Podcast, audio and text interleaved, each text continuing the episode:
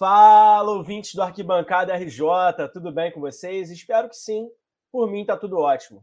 Se vocês estão estranhando o fato de não ser a voz do João apresentando o programa, bom, o final de semana do nosso amigo foi, do nosso bravo guerreiro, foi um pouco conturbado.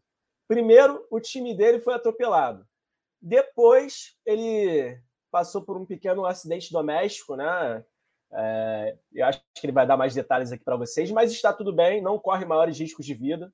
Inclusive, está aqui na gravação com a gente, vai falar com a gente hoje, mas ele está falando menos do que o normal, né? Então, tentar o programa hoje. Primeiro, porque ele está machucado, e segundo, porque eu sou o campeão carioca, ele é meu vice, então ele tem mais é que ficar quieto mesmo, tá certo? João, fala aí, como é que você tá, irmão? Tudo bem na medida do possível? Tudo tranquilo. É, o Flamengo ontem já, já me irritou mais cedo, né? De novo, com essa com a sua postura que eu já cansei de ficar repetindo aqui. E depois ainda tive essa questão, né? Tava lá no meu na minha janta e aí de repente uma dor do nada, sentindo dor no dente. Aí eu falei, pô, deve ter, deve ter, deve ter mastigado um osso, alguma coisa, né? Simplesmente caiu um pedaço do meu dente, comendo. E aí, pô, uma dor absurda. Nesse momento eu tô medicado, e aí, só que o remédio é muito forte, porque eu só vou conseguir no dentista amanhã, porque hoje é domingo, né, momento da gravação que a gente tá fazendo. E aí o remédio me deixou meio lerdo. E eu já falei com o Guilherme que eu talvez eu não conseguisse lidar muito bem com isso, mas estamos aí, estamos conseguindo falar. É, o Flamengo acabou se tornando o menor dos meus problemas no final de semana. É, é, amigos, a vida é difícil. E aqui com a gente hoje nós temos dois convidados muito especiais, ouvintes nossos aqui no podcast e amigos nossos na, na vida pessoal também, fizeram faculdade junto com a gente na UERJ.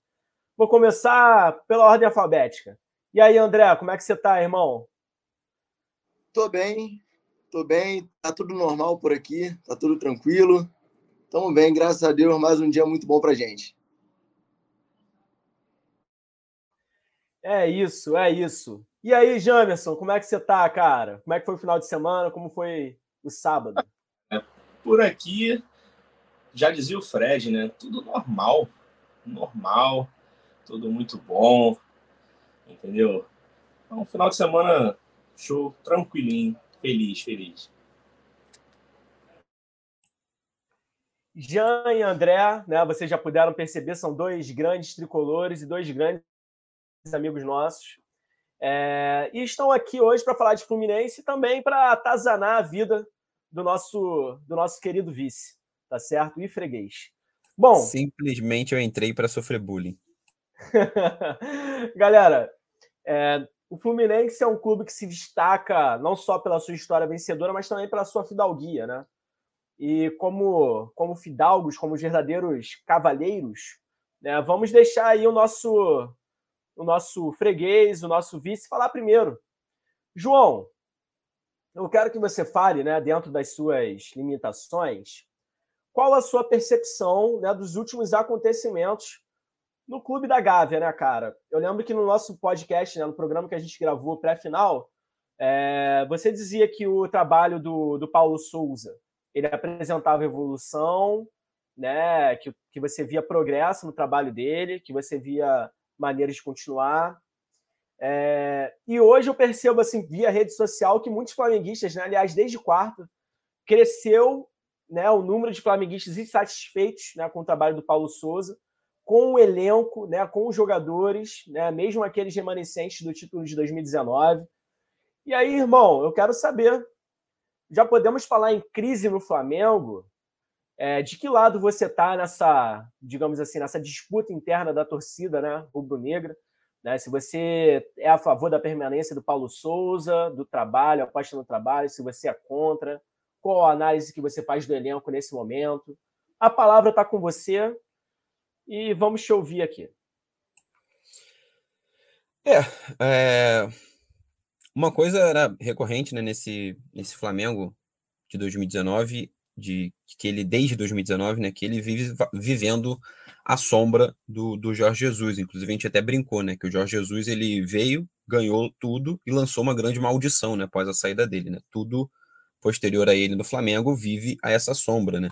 Inclusive até o próprio Pablo Mari, né? A, a zaga ali, é o segundo zagueiro do Flamengo, ele nunca foi achado, né? E sempre fica essa, esse rezamento aí de Léo Pereira, Gustavo Henrique, aí teve que jogar o Arão para zaga, enfim. Mas dentro dessa questão do Paulo Souza, cara. Obrigado, é... Léo Pereira. Família Pereira, né? Família Pereira adora vocês. Os inimigos, os inimigos da alegria rubro-negra. É... Mas nessa questão do Paulo Souza, cara, se o Flamengo ganhasse o Campeonato Carioca, é... ainda seria um, um, bagulho muito estranho, porque seria, se o Flamengo conseguisse o Tetra Campeonato, seria o Tetra Campeonato com quatro técnicos diferentes.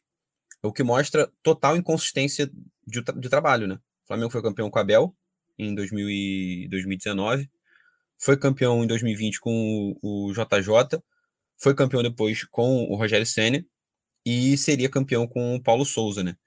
É, o que mostra que essa diretoria está completamente perdida, né? O Flamengo hoje ele é um clube completamente aparelhado, é, ele é aparelhado por quem está no comando, né? O Landim assumindo cadeira no conselho da Petrobras, é o, o Marcos Braz se tornando vereador e sendo eleito único exclusivamente por ser do Flamengo, né? Porque nem campanha ele fez, inclusive até durante a campanha dele ele brincou com o fato, né, de não estar tá fazendo campanha.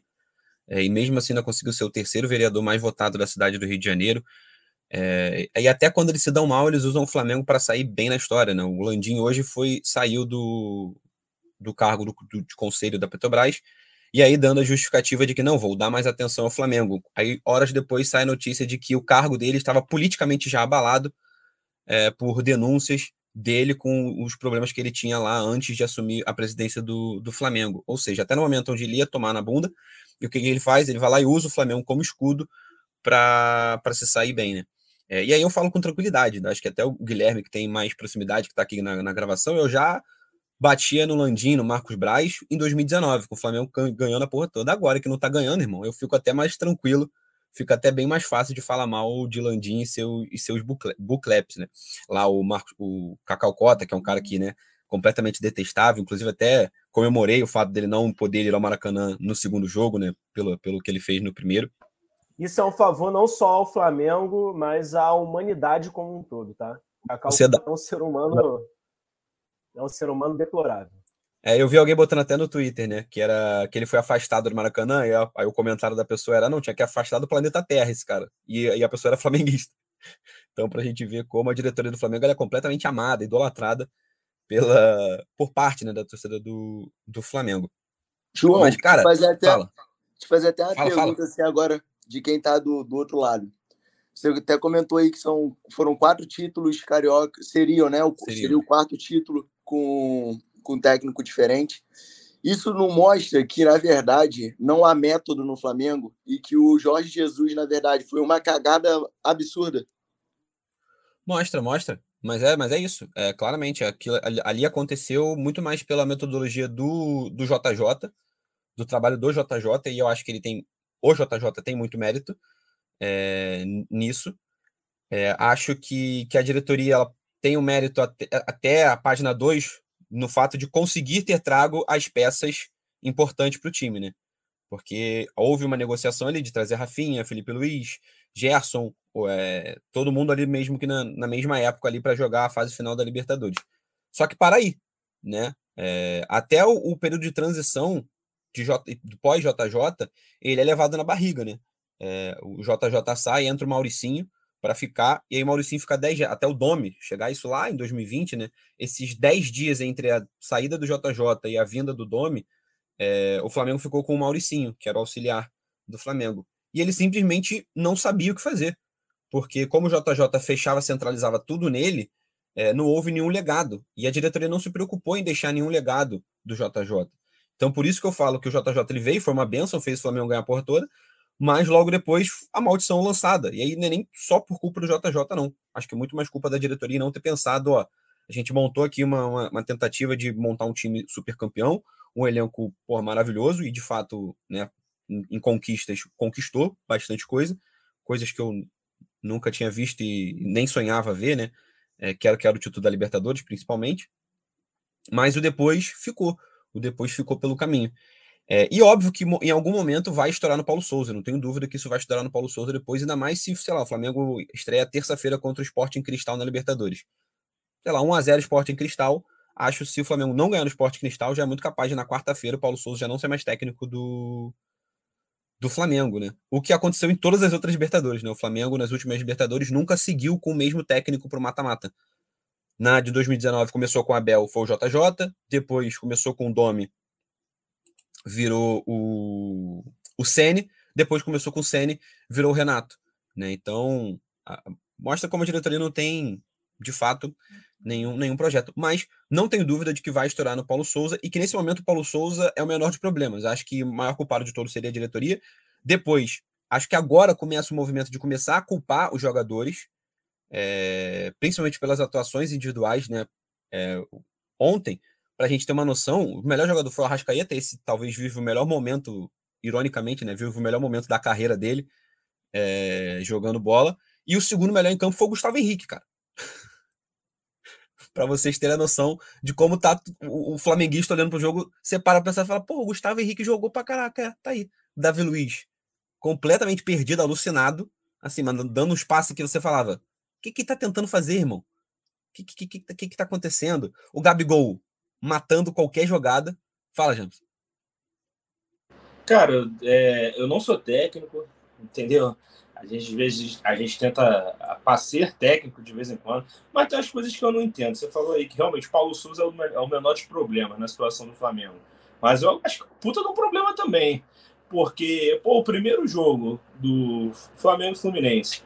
Olha pro banco do Flamengo e você tem a Rascaeta no banco, você tem Bruno Henrique no banco, você tem Vitinho de titular. Hugo, que para mim, Hugo não é melhor que o, que o Diego Alves em lugar nenhum, momento nenhum. Eu acho que a pior fase do Diego Alves é melhor que a fase do Hugo. Eu não sou flamenguista, não acompanho, não sei, mas eu acho que é um jogador, um cara que não passa segurança nenhuma. Aí, por exemplo, acho que a questão do Arrascaeta era cansaço, tinha acabado de jogar, alguma coisa do tipo. Mas, cara, eu já vi a Arrascaeta no Japão fretar um voo, entrar e jogar ainda no dia seguinte, ou 16 horas depois, 18 horas depois, estar em campo, jogar, fazer gol e decidir jogo.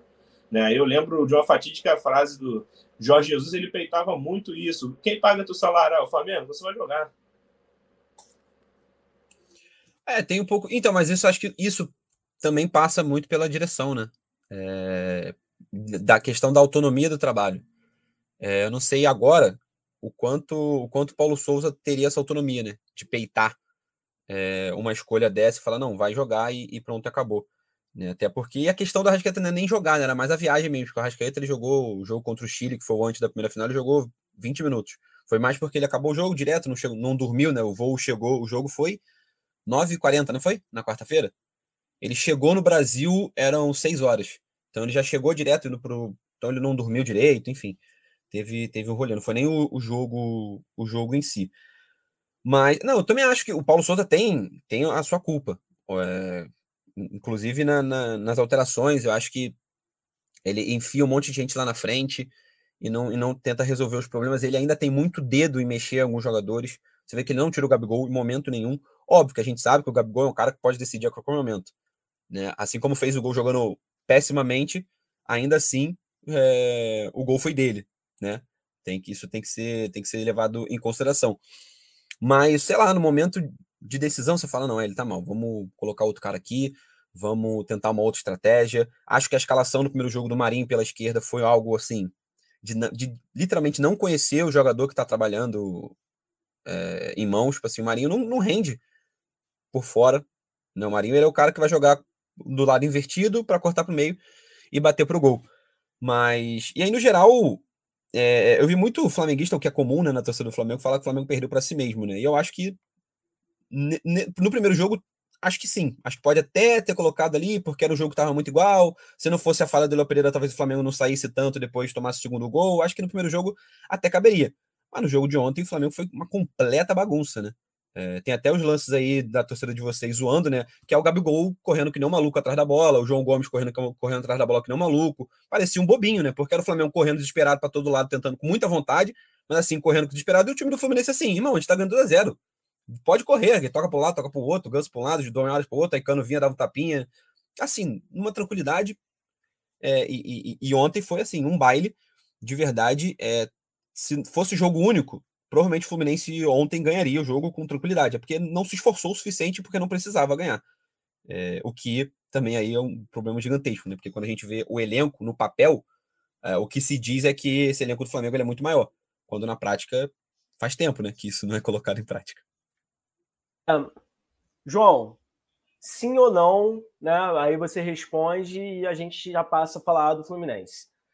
Hoje, para você, Paulo Souza, fora ou.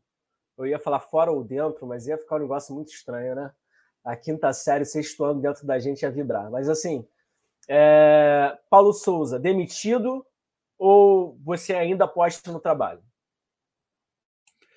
Ah, tem que seguir. Tem que seguir porque é uma.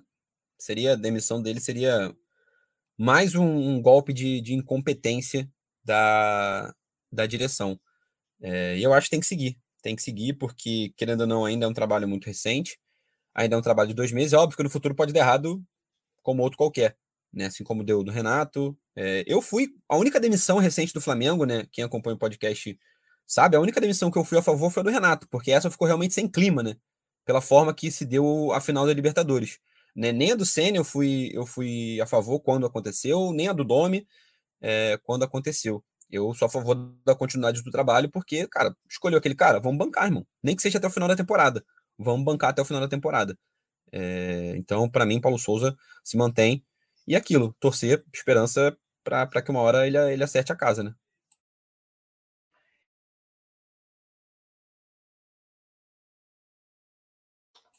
Tá mudo aí. microfone. É, é. Excelente, amigos. É... Essa foi a parte de Flamengo aqui no nosso programa de hoje. João vai continuar com a gente, né, disponível aí para fazer perguntas, mas agora a gente passa a falar do Fluminense, né, do vencedor, do campeão carioca de 2022. Né, o Fluminense venceu um título, volta a conquistar um título, digamos assim, oficial depois de 10 anos, né? Chegou a ganhar a Primeira Liga em 2016, mas a Primeira Liga acabou se tornando um grande nada, né, por não ter tido a continuidade da, do torneio, do campeonato. E, enfim, uma geração inteira de tricolores, né, principalmente os mais novos, os tricolores adolescentes, né, hoje aí na faixa dos 15, 16 anos, e mesmo mais crianças, né, não viram o Fluminense, não tinham lembranças do Fluminense levantando uma taça. Né? Agora eles têm. Essa é a primeira taça que eles veem é, o Fluminense conquistando. E aí eu queria saber, primeiro do André e depois do Jean, é... como vocês veem, né, de que maneira vocês enxergam a importância desse título para o Fluminense? É só um carioca? É só um estadual? É só um carioquinha? Ou a gente pode tratar esse título como um dos grandes títulos da história do Flu e talvez até como um momento de virada? Como vocês enxergam isso? Cara, vamos lá. Primeiro, olhando pela, pela rivalidade, minha voz ainda tá meio rouca de ontem. É, pela rivalidade, assim, a gente impediu o tetra do Flamengo, que não tem, inclusive, só, se não me engano, só o Fluminense e o Botafogo tem. É, impedimos o, o único clube do Rio a não ter um trivice e do, em, pelo Flamengo. E, então, isso já dá algo muito prazeroso, né? Porque você impede um, um marco do, do, seu rival. E pelo Fluminense, são 10 anos né, que a gente não conquistava um título. A primeira liga eu não considero. Né? São 10 anos e hoje eu até conversava com um amigo meu, eu falei, cara, para mim reacendeu uma chama que por a gente estar tá vindo de 10 anos de um desastre total, de a gente ver uma bagunça política dentro do clube, é, só só problema a gente vê um momento que você olha um elenco não é um elenco lá, aquelas coisas, mas que pelo menos nessa final mostrou que aprendeu com o erro contra o Olímpia, que quase perdeu o título em cima do Botafogo. Então, assim, foi um marco, foi marcante, foi marcante pela forma que foi. É muito, eu acho muito interessante ter também no elenco jogadores que marcam época, por exemplo, o Felipe Melo. Já todo, todo tricolor criança vai lembrar. Ontem, inclusive, qualquer bico pro alto que o zagueiro Fluminense dava era o, a torcida inteira, uf, uf, uf, então, assim, você chega ali, você fala, cara, tem, tem uma parada diferente. E qualquer lance que tinha era a torcida fazendo L. Então, assim, marca, marca. As crianças já vão lembrar do cano. Então, assim, eu acho que reacende uma chama. Eu acho que o Fluminense pode pensar, principalmente para continuidade de trabalho no ano, em coisas maiores. Por exemplo, eu acho que dá para morder uma Sul-Americana. Eu acho que a Copa do Brasil dá para dá para sonhar se assim for jogar sério. O Abel não sucumbiu o próprio trabalho, porque o Abel ama atrapalhar o próprio trabalho. Né? Então, eu, eu acho que é muito importante esse título. O Fluminense estava precisando e foi o que mais mereceu do início ao fim do campeonato. Se um clube mereceu esse título, foi o Fluminense. E o futebol, às vezes, dá o título para quem não merece. Esse ano deu para quem merecia, do início ao fim. Esse é meu ponto de vista. Então, faço coro muita coisa que o André falou, 100% coerente. É... Vocês estão me ouvindo bem? Estão me ouvindo direitinho? É, outra coisa também é importante ressaltar a questão financeira também, querendo ou não, é um dinheirinho que entra. Vale lembrar que o Fluminense foi eliminado de uma forma ridícula e precoce da Libertadores, a qual ele contava com aquele dinheiro. Eu vi algumas matérias, eu nem me aprofundei tanto para ver se era verdade, mas que o Fluminense buscava empréstimos oferecendo como garantia a vaga na Libertadores também. É esse dinheiro que ia entrar, isso, é, é além de ser preocupante, é bizarro. É, aí, querendo ou não, é um dinheiro que entra. É, como o André mesmo falou, são 10 anos sem ganhar um campeonato carioca. Isso é, é alarmante e assustador. E, cara, o campeonato carioca é aquele negócio, né? Quando a pessoa, quem ganha tá feliz, quem não ganha desvaloriza, fala que o carioca não presta para nada. Essa é a grande verdade. Só que não mete essa, viu? Só que é aquele negócio, né? Pior do que você comemorar porque ganhou o carioca é você não ter ganho o carioca. E isso é muito pior. Ah, mas campeonato mais fraco, é um time fraco. Cara, não, não acontece isso. Sem contar que a questão da rivalidade, né? É, o Flamengo aí, por muito tempo, era o time a ser batido no Brasil. Hoje eu acredito que os clubes, principalmente Fluminense, Palmeiras, aprenderam a jogar contra o Flamengo, aprenderam a jogar o esquema do Flamengo. É, e o Fluminense, ele é um dos clubes que eu considero que aprendeu de fato né, a jogar contra o seu maior rival hoje. Né? Afinal, são já estamos uma invencibilidade aí contra o Flamengo, diga-se histórica, e isso é fruto de trabalho. Ah, eu vejo algumas pessoas falando: ah, pô, mas foi porque fulano errou, foi porque esse plano entregou. Só que até quando você joga prezando o, o erro do adversário, né, sabendo que seu adversário vai errar, isso para mim é uma estratégia de jogo também. É, você conta com o erro, você está ali dando combate, você não está desistindo de lance nenhum. E eu gosto muito do Cano por causa disso, que o Cano ele não tem lance perdido, a bola pode estar muito lá na frente, ele vai brigar, porque ele vai e bota na cabeça dele que aquele jogador pode errar, né? Como aconteceu com, com o Léo Pereira, inclusive estou esperando chegar a camisa do Cano, se o Léo Pereira não quiser entregar antes, né? Já está demorando um pouquinho. Achei que fosse chegar antes da final, mas se ele quiser entregar, aí no mais é isso. Pereiras Entregas Rápidas, né? É a nova empresa aí que o Andrés e o Léo vão, vão abrir ainda esse ano. É... Fala, João, você ia falar alguma coisa? Não, é, é, eu ia falar que aqui no, no podcast a gente. Né, eu até falei com, com o Guilherme de que historicamente é, as rivalidades elas mudam muito, né? Então, para mim, assim, se eu pegar um apanhado geral da minha vida, eu ainda coloco Flamengo e Vasco como a minha, a minha maior rivalidade, né? Mas com certeza, e aí não, não obviamente que conta o fato de estar tá sendo muito mais difícil ganhar do Fluminense, mas até porque o Fluminense, talvez não com a velocidade que queria, mas vem aumentando esse, esse sarrafo, né? Vem subindo de, de degrau dentro do futebol brasileiro, né? É, eu acho que faltava essa, esse título talvez o título carioca pode ser o que complementa a pergunta do Guilherme, né? É, é esse momento da virada. Óbvio que talvez veio num momento ruim, né? Pós já a eliminação da Libertadores. Talvez se, se a Fluminense estivesse ainda na Libertadores, aí o título carioca viesse, aí talvez essa sensação de, pô, a virada é agora, talvez ela viesse com, com mais força, né? Porque vocês iam olhar para a Libertadores e iam falar, pô, temos uma Libertadores aí, vai que, né? É, que poderia ser. Né, o Guilherme falava muito de que o Carioca poderia ser o início de tampar a ferida da, da eliminação da Libertadores, né? De que servir ali, não, não como prêmio de consolação, né? Porque o Jamerson falou muito bem, quem ganha o Campeonato Carioca comemora e tem que comemorar mesmo, e, e quem perde vai vai ter o, o, comportamento automático de, de menosprezar, né? De falar, ah, pô, mas tá comemorando Carioca? o que é também é, natural. A gente sabe que quando a pessoa faz isso, ela já está usando ali a cartada do clubismo com certeza, né? Porque, enfim, se ganhasse, estava comemorando. Eu ia complementar é, um pouco disso que o Jamerson falou e que você falou também, João. É, o Fluminense nos últimos anos, né, desde que essa. Desde 2019, né, quando o Flamengo ali passou pela sua fase vitoriosa, é, o Fluminense e o Atlético Paranaense né, são os dois maiores algozes do Flamengo né, durante esse período. É, e o que eu ia complementar, né? O Jamerson falou da questão, normalmente, de como esses papus têm se desenrolado, né? O Fluminense muito mais defensivo, jogando no erro do Flamengo. A gente percebe assim, cara, um time pode ganhar por acidente uma vez, duas vezes. Agora, oito, se não me engano, são oito jogos, oito ou nove jogos de invencibilidade. Aí não tem como dizer que é acidente. Né? Um acidente não acontece nove vezes. Né? Quando acontece nove vezes, ela é rotina. É porque tem alguma coisa muito errada aí, né? É, então acho, eu enxergo assim muito mérito do Fluminense, né? Nesse momento de invencibilidade contra o Flamengo, independente da maneira como joga. Né? E ontem a gente até viu um Fluminense jogando bem diferente, né? De como costuma se apresentar em Fla-Flu. É... Jamerson, você você assistiu o jogo pela televisão, o André assistiu dentro do estádio, assim como eu.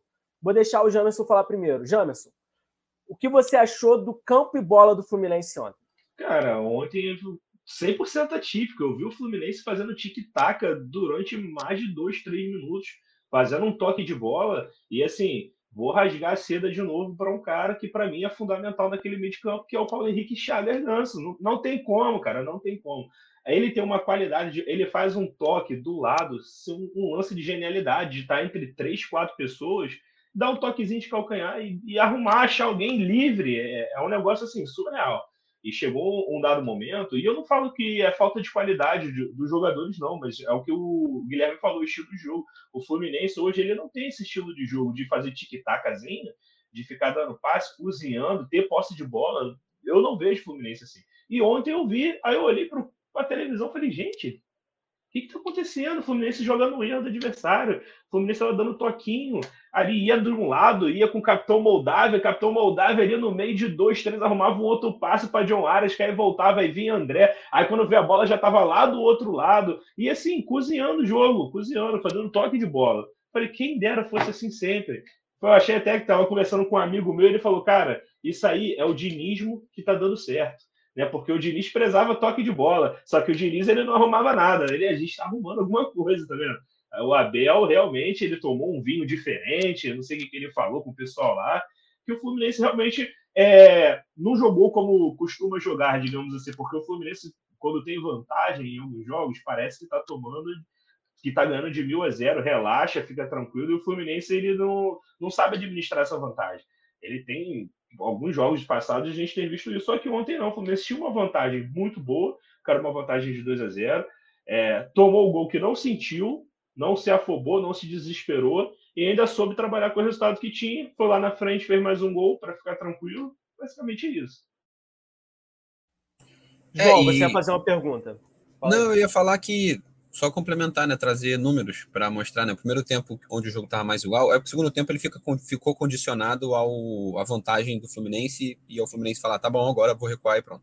Mas quando os dois times ainda estavam tentando jogar de, de maneira igual, é, o que é raríssimo isso aconteceu, o Fluminense teve 60% de posse de bola no primeiro tempo. É raríssimo o Flamengo, mesmo jogando mal pra caramba, ter menos posse de bola do que os seus adversários. Inclusive, nos últimos jogos, entre Flamengo e Fluminense, o Flamengo sempre teve a maior posse de bola. Então, e no primeiro tempo, a proposta de bola do Fluminense foi de 60% contra, contra 40% do Flamengo. Acabou que no final do jogo isso até ficou em maior parte para o Flamengo, por causa do segundo tempo, como eu já falei. Mas, mas realmente, foi o que, que só para somar aí o que vocês já, já falaram, de como o Fluminense foi melhor é, no apanhado geral da partida de ontem do que, do que o Flamengo. E é isso que eu falando. Isso é atípico. O Fluminense jogar contra o Flamengo foi que se for chegar a dado momento ter 60% de posse de bola não é o normal do que o Fluminense vem praticando. E, e chegando mais no gol, tá? Porque ainda, ainda chutou mais. Então, não, é? não foi uma posse exatamente. de ficar lá atrás. Foi e foi, isso, foi exatamente vendo esses dados nesse momento que eu olhei para a televisão e falei: o que está acontecendo? Ganhamos, ganhamos. Quando eu olhei aqui, eu falei, cara, ganhamos, porque não tem como dar errado. porque ver isso era quase que uma miragem para mim naquele momento ali. O Fluminense ele realmente tem esse toque de bola, tá jogando em cima, porque, cara, o, o Guilherme sabe disso, a gente indo para vários jogos aí no Campeonato Carioca, Fluminense parecia que, não sei, fazia um gol, tinha uma vantagem e passava sufoco, tomava, tomava, tomava até tomar o um gol, como foi o jogo do Botafogo, um desastre aquele jogo. Fluminense, só que Fluminense, no, no primeiro jogo, eu tava lendo, eu não lembro quem foi que falou, né, mas foi que o Fluminense fez o 2 a 0 e soube apanhar bem. Aí eu falei, só que aí já preza muito para essa questão defensiva que o Fluminense tem. Só que eu não gosto disso. O Fluminense soube apanhar. Parece que o Fluminense é aquele time que fica esperando o adversário lá atrás e fica batendo, batendo, tomando porrada, tomando, tomando, tomando, tomando, até esperar o jogo acabar. Que foi o que não aconteceu nesse jogo de volta. O Fluminense tinha posse de bola, o Fluminense estava atacando, o Fluminense tomou gol e não sentiu, foi lá e buscou a igualdade no jogo. Então, assim, espero, queria muito que se mantesse esse estilo, essa filosofia de jogo até o final do ano. Até porque o Fluminense trouxe hoje jogadores vitoriosos para isso, justamente para saber administrar esse tipo de partida. Dando, dando continuidade aí, é, a gente fala muito de um Abel ultrapassado, e eu achei que o Abel, nesse Carioca, com todos os seus defeitos, com a sua cabeça dura, porque o campo já dizia o que, que ele vinha de que fazer. A gente pode usar como exemplo aquele Fluminense Vasco na Taça Guanabara, dentro do Engenhão, que ele botou um time com Ganso, Nonato, e o time amassou o Vasco, que teve esse toque de bola de ontem. Foi aquele Fluminense Vasco, para mim, foi a melhor, a, a, melhor partida do ano. O Fluminense teve chance de fazer 5, 6 a 0 no Vasco, poderia ter dado uma goleada absurda. Mas ontem eu acho que o Abel ele encontrou a formação ideal do Fluminense. Ele consegue manter os três zagueiros que ele gosta muito de usar. E tem o cara que a gente já vinha comentando, o Ganso, que para mim ontem ele ressurgiu. Não só ontem, como no primeiro jogo da final também que por mais que o Flamengo teve muito mais a bola, quando o Fluminense precisava dela, o Ganso achava um, umas jogadas, umas saídas. Ele é completamente diferenciado. E ontem, né, nessa final, mostrou que ele pode ser muito útil para o Fluminense nessa formação 3-5-2, que foi o que o Abel usou. É, o André, para mim, é um destaque também. Os destaques da final, para mim, é André, Manuel, Ganso e Cano. Manuel, um monstro um monstro, um monstro. Manuel, para mim, me surpreendeu muito positivamente, não esperava. Se dá para falar de, se a gente fosse falar de cada jogador, Fábio é um chama-título, o David Braz, um líder, né? É um cara que se impõe, impõe um respeito e joga muito para a torcida. O David Braz joga muito para torcida, sabe vender a imagem dele, né? Não é, não é nem isso tudo, mas ele vende muito bem a imagem. Agora, campo e bola, mérito do Abel por ter achado essa formação, por ter é, colocado na cabeça dele que precisava do Ganso. E o Ganso, para mim, fenomenal.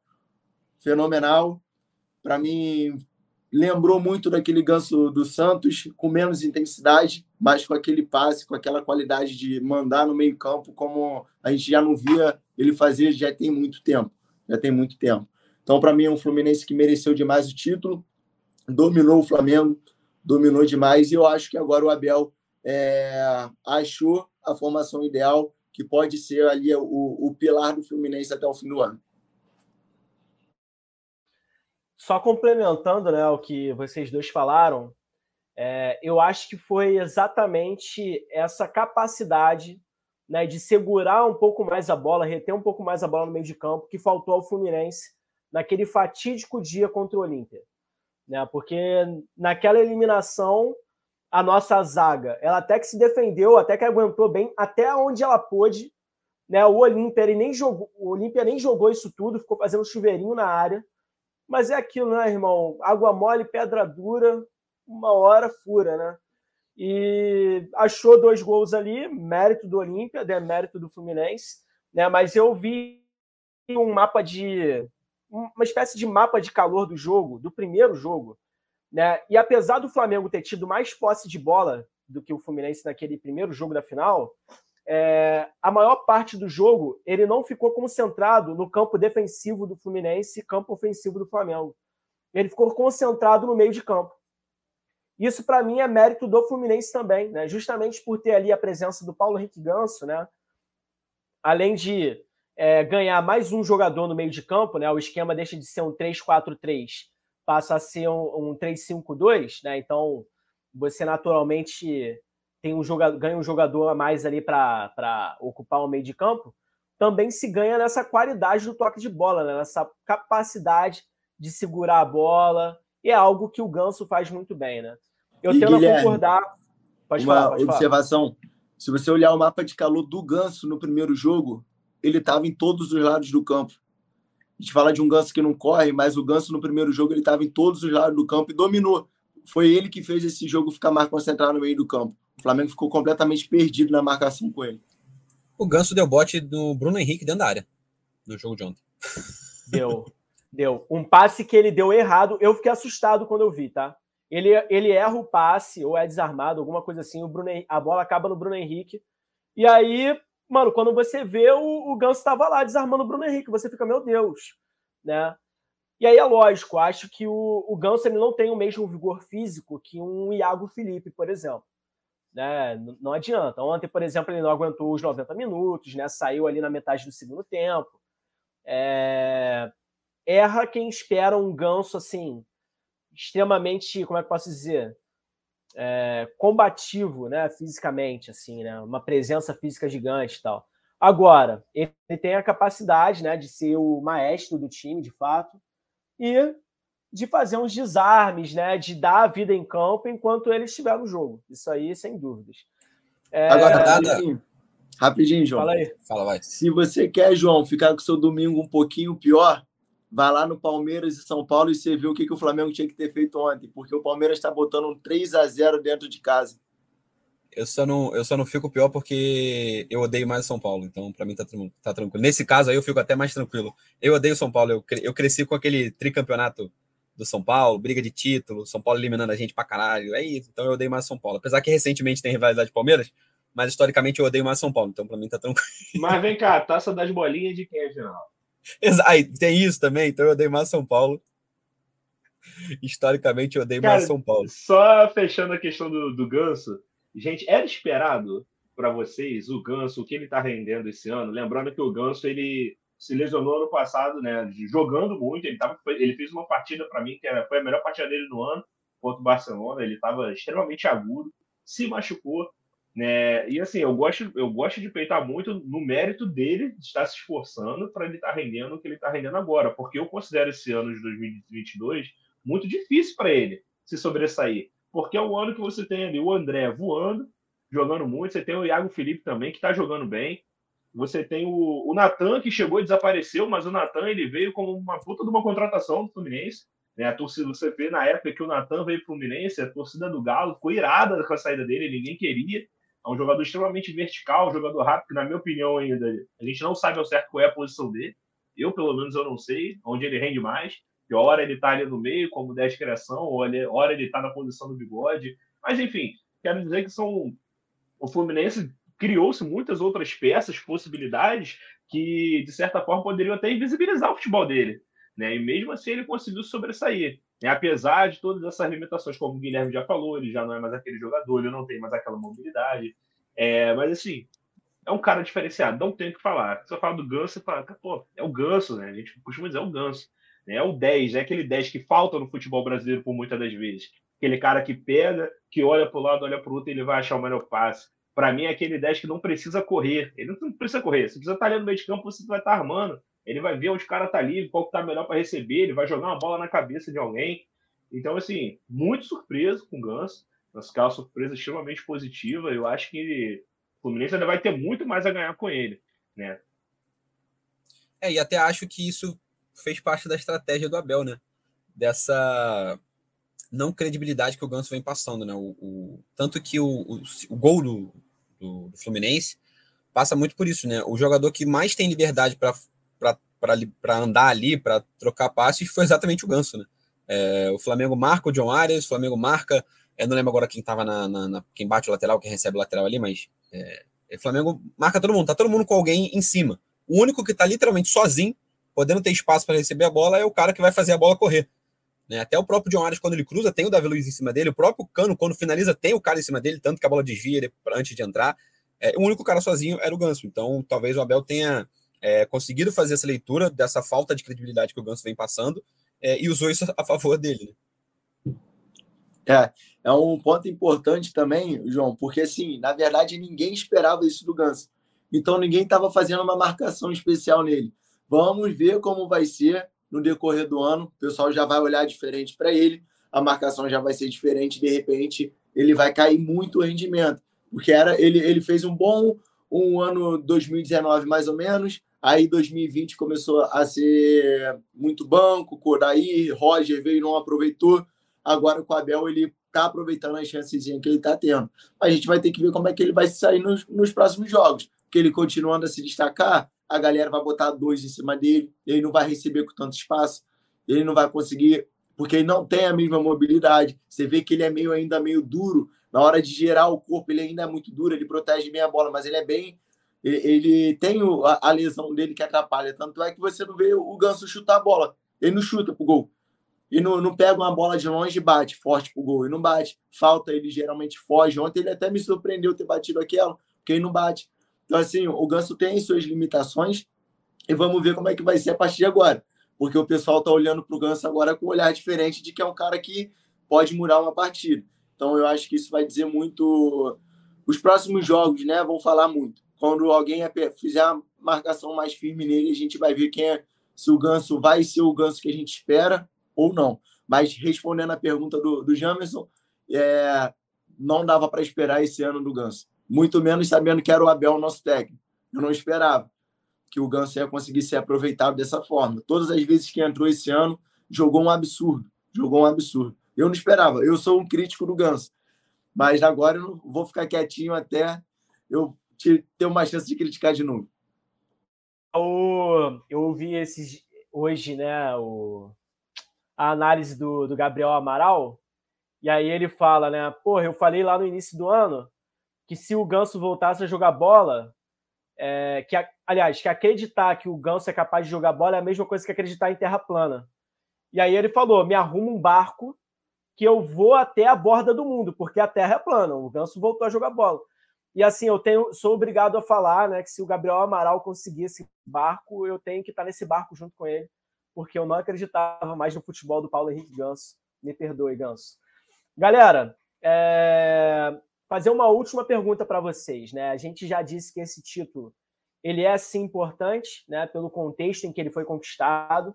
A gente já fez aí os nossos elogios ao Abel, né? Ao Ganso, mas assim, na minha modesta opinião, esse título carioca do Fluminense ele fica marcado em especial por um nome, né? Por um jogador específico, assim. Se esse título fosse um filme, se esse título fosse um filme, o Ganso seria um grande protagonista, o Abel seria um baita protagonista, né? Seria aquele cara ali que tem um papel de, de tutor. Aliás, protagonista não, desculpa. É, o Ganso seria um baita coadjuvante. É, o Abel seria um outro grande coadjuvante, né? Aquele coadjuvante tem ali o papel de um tutor, de um professor, de um conselheiro. Mas o herói, de fato, o herói, de fato, na minha opinião, seria um argentino né, com o nome de Germancano, pai do Lorenzo, famoso por fazer o L. Né? Eu acho só, que essa marca. Só... Ô, Guilherme, saiu uma notícia ainda há pouco falando que a nova comemoração do Cano é fazer o F, porque o novo filho dele é o Flamengo. Aí agora é, faz o F, faz o F, por favor. Eu não duvido nada que ele de fato tenha um, um novo um novo filho a caminho, tá? Porque o que esse maluco deve ter feito de amor com a esposa dele de ontem para hoje é sacanagem. Mas assim, é... falando sério agora, é... na opinião de vocês, cara, o Germancano, né? Esse título também está muito marcado ao nome dele. E complementando, ele já é ídolo. Será que ele é para o Carioca de 2022 o que o Renato Gaúcho foi para o Carioca de 95? Primeiro Cara, o André, depois o Jean. Aliás, pode ser primeiro o Jean. Já já está com o microfone ligado. É porque assim, eu queria falar antes da gente analisar essa situação do Cano, é que graças a Deus que eu não vejo Ricardo Goulart. Não sei se vocês lembram que a negociação era pau a pau, só que Ricardo Goulart era 800 mil, um negócio assim, e o cara veio de graça. De graça. Assim, Ricardo dados. Goulart bichado, bichado. Ricardo Goulart sem jogar há 700 anos. Tinha gente fazendo campanha para Ricardo Goulart em vez do Cano. Eu falei, não, não é possível.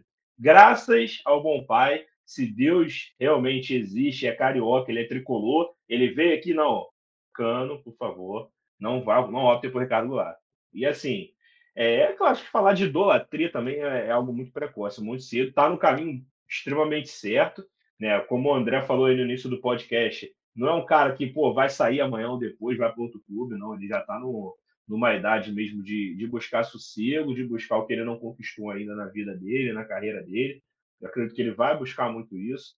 É, eu acredito, claro que é muito difícil também a gente falar sem conhecer mesmo o, o atleta, enfim, o pessoal, mas acredito que realmente ele esteja muito feliz, né, realizado. Né, lembrando que estava vendo uma vez um meme que o Fred, no primeiro treino, viu o Cano chegando assim com um galão d'água, falou: Mas o que, que é isso? Aí ele falou: mas aqui não tem que trazer água de casa, não? Eu falei: Não, pô, é um bebedouro ali. Aí o cara tá feliz, né? Encontrou água, encontrou um, um, um, time realmente que jogue junto com ele, que favoreça ele também.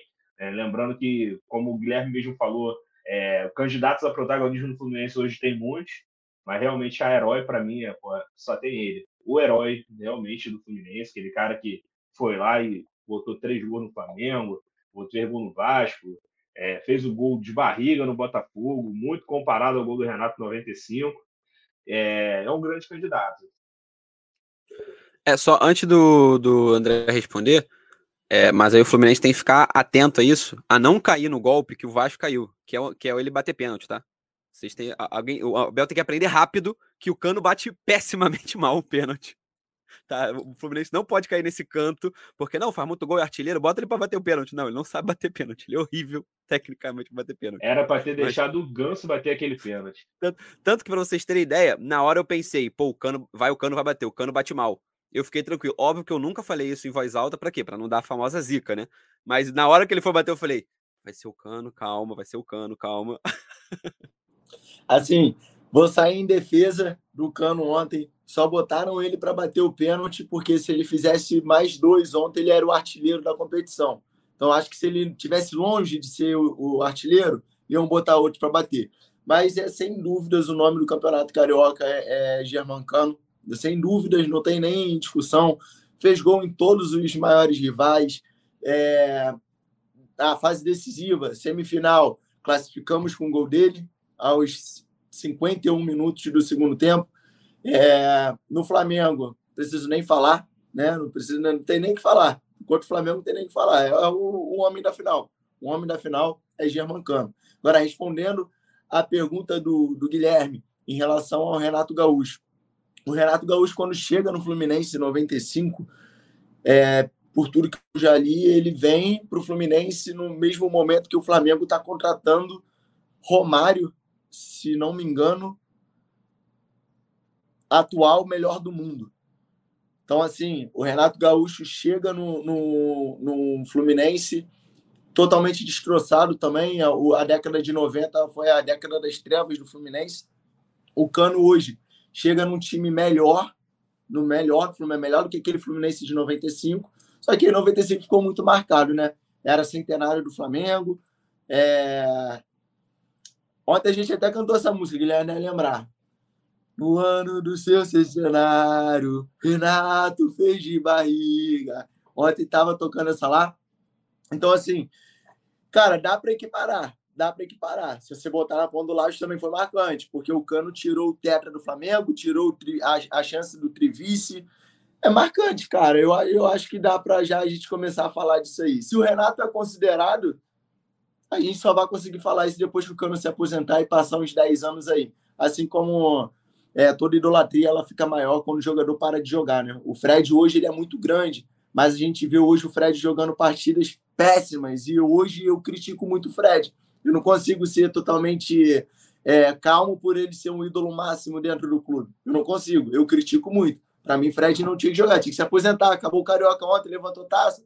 Para mim, o Fred já pode se aposentar, de verdade mesmo, de coração. Então, assim, e quando ele se aposentar, essa idolatria vai ser muito maior, muito maior. Então, o Cano, a gente vai conseguir falar dessa idolatria aí mais para frente, porque esse Carioca vai ser marcado, tá? A gente vai lembrar desse Carioca por muitos anos, porque foi o primeiro rival que tirou acho que está fechando aquela geração de ouro do Flamengo que se ainda existia algum resquício, o Fluminense ontem tratou de jogar a última pazinha de areia por cima e enterrou esse Flamengo de geração de ouro aí.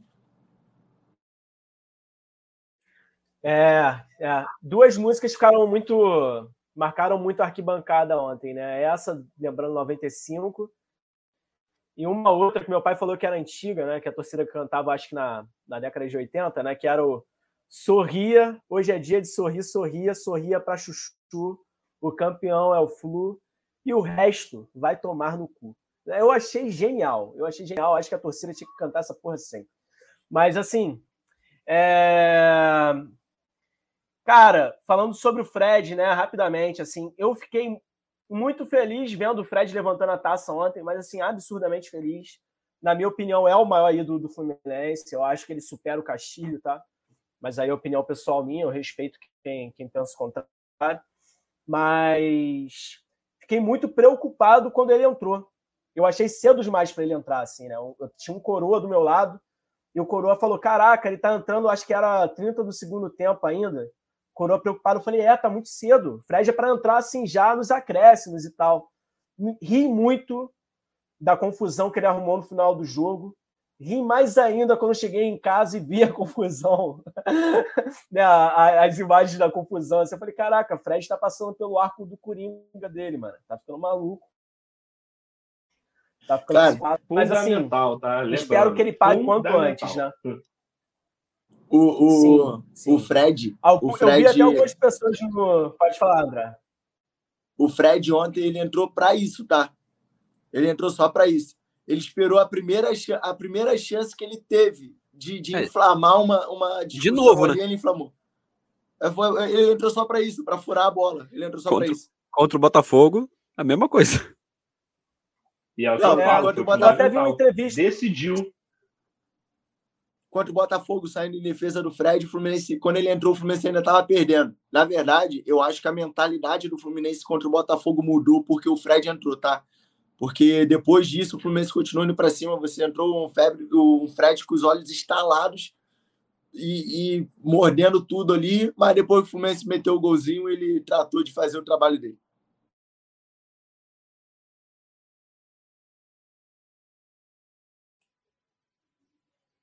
E eu até vi uma entrevista dele depois do jogo, né? Ele meio que negando que entrou no jogo ontem para furar a bola, tal. Ele falou não, né? O que aconteceu é que eu fiquei nervoso, porque parece que o Everton Ribeiro deu uma provocada também.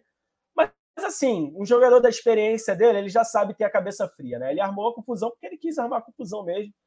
E assim, cara, moralismo à parte, né? Foi fundamental ali. Tá certo que eu acho que o Fluminense ia ganhar com ou sem confusão mas assim, ele acabou com o jogo, pô. Alguns anos atrás, né? Ele falou o Carioca tem que acabar. E ele ontem fez o quê? Acabou com o Carioca, pô. É um homem de palavra, um homem de convicções firmes, né? Fiel a, aos seus princípios. Né? Eu... Galera, eu acho que é isso. Jean, André, João, façam as suas considerações finais e a gente vai encerrando por aqui. Vou encerrar, deixar vocês, campeões, encerrarem serem os últimos a falarem. É... Acho que para o Flamengo, o Campeonato Carioca vem, vem murchando. O André foi muito, muito preciso, né? É, se a gente for pegar 2019, a torcida do Flamengo tirou onda que ganhou Carioca Libertadores Brasileiro. 2020 não foi a mesma coisa, mas ainda ganhou Carioca Brasileiro. 2021 já não foi a mesma coisa, mas ganhou Carioca. 2022 começa sem o Carioca. Vamos ver o que o resto da temporada espera né, para o Flamengo se vai ser de fato o ano, enfim, o ano que esse, que esse time não vai conquistar nada. Porque eu acho que aí, se não conquistar nenhum título, acho que aí sim está decretado o fim dessa, dessa geração e talvez o Flamengo tenha que passar por, por um recomeço para 2023. Mas ainda estamos no início da temporada, ainda tem bastante coisa para acontecer, não sou derrotista. Vamos ver o que vai, o que a temporada reserva aí para o lado rubro-negro desse podcast. Valeu, galera. Um abraço até para a galera até que ouviu até aqui. Valeu. É, considerações finais, tá tudo normal, segue tudo normal no RJ. E eu lembrando uma, uma frase do famoso Gabriel Barbosa, me recuso a chamá-lo de Gabigol, é, do Gabriel Barbosa, no final do Carioca do ano passado, ele falou: jogaram como nunca, perderam como sempre. E desde então, o Fluminense nunca mais perdeu para o Flamengo. que continue assim, tá? Vai ser assim, segue tudo normal no Rio de Janeiro e que esse também seja um marco de uma nova história no Fluminense e que ontem a torcida deu um recado para o nosso presidente, que não se iludiu com o título e mandou ele para o devido lugar onde ele não tem que sair, né? Ele tem que tomar naquele lugar mesmo, porque aquele presidente é um mentiroso e a gente precisa logo mudar, né? Como, como o Landim aparelhou o Flamengo, o Mário a mesma coisa aparelhou o Fluminense, as cadeiras do Conselho do Fluminense foi ele que escolheu e lá nada muda, só acontece tudo do jeito dele. Né? Então, assim, tem seus méritos? Tem seus méritos. Mas que fique o recado. Ainda tem muita coisa para melhorar no Fluminense e que seja o marco de uma nova era no Fluminense. Valeu, galera. Um abraço. Muito obrigado pelo convite. Bom, encerrando ainda nesse pique das frases célebres aí, como o André citou o Gabi, né? Acho que no final do jogo lá, do, do primeiro jogo, o Bruno Henrique também falou: calma, calma, ainda tem o segundo jogo. Bruno Henrique, não tem um terceiro jogo mais. Ok? O Sul-Americano está vindo aí. Espero que, como todo mundo falou, que seja um presságio para um ano muito bom. Né? Celso Barros dizia que a Sul-Americana é como se fosse a Série B da Libertadores. De certa forma, eu acho que ele não está errado. É um campeonato muito fraco. Você vê os clubes, o nível dos clubes é um, é um campeonato realmente bem nivelado por baixo, salvo ali total favoritismo dos clubes brasileiros. E espero que o Fluminense realmente abrace agarre essa Sul-Americana aí, né, que é o que restou Sul-Americana, Copa do Brasil, brasileiro. Né, desejo aí muitas alegrias para a torcida tricolor, para a galera que está ouvindo. E é isso, gente. Forte abraço. Rapaziada, antes de mais nada, eu gostaria aí de agradecer ao André e ao Jamerson né, por terem aceitado o nosso convite de estar aqui hoje com a gente. É, falar que, porra, foi sensacional né, poder ver esse, essa conquista do clube de dentro do estádio. Primeira vez que eu vejo o Fluminense conquistando um título dentro do estádio. Né? Em 2012 eu era um adolescente de 19 anos ainda, ainda não tinha a autonomia que eu tenho hoje. Então, enfim, tá ali e tá com o meu pai me valeu muito, me valeu muito. Obrigado Fluminense, obrigado também Papai do Céu por essa oportunidade. E enfim, torcida tricolor. Esse time ainda tem as suas falhas, esse time ainda tem os seus defeitos, tá? A gente sabe que é, nós, torcedores, vamos do céu ao inferno muito rápido. Mas temos que ter o pessimismo da razão e o otimismo né, da, da ação, o otimismo da emoção. Né? Temos aí três competições pela frente e acho que o Fluminense é candidato né, principalmente nas competições de mata-mata, né, Copa do Brasil e principalmente na Sul-Americana, devido ao nível das outras equipes. Né? Não, não, não é obrigação ganhar, mas acho sim que temos grandes chances de comemorarmos ainda mais ao longo dessa temporada. Vamos esperar para ver o que acontece. Façam o L, comemorem bastante, zoem seus amigos flamenguistas, porque é para isso que o Campeonato Carioca serve. Um abraço, até mais.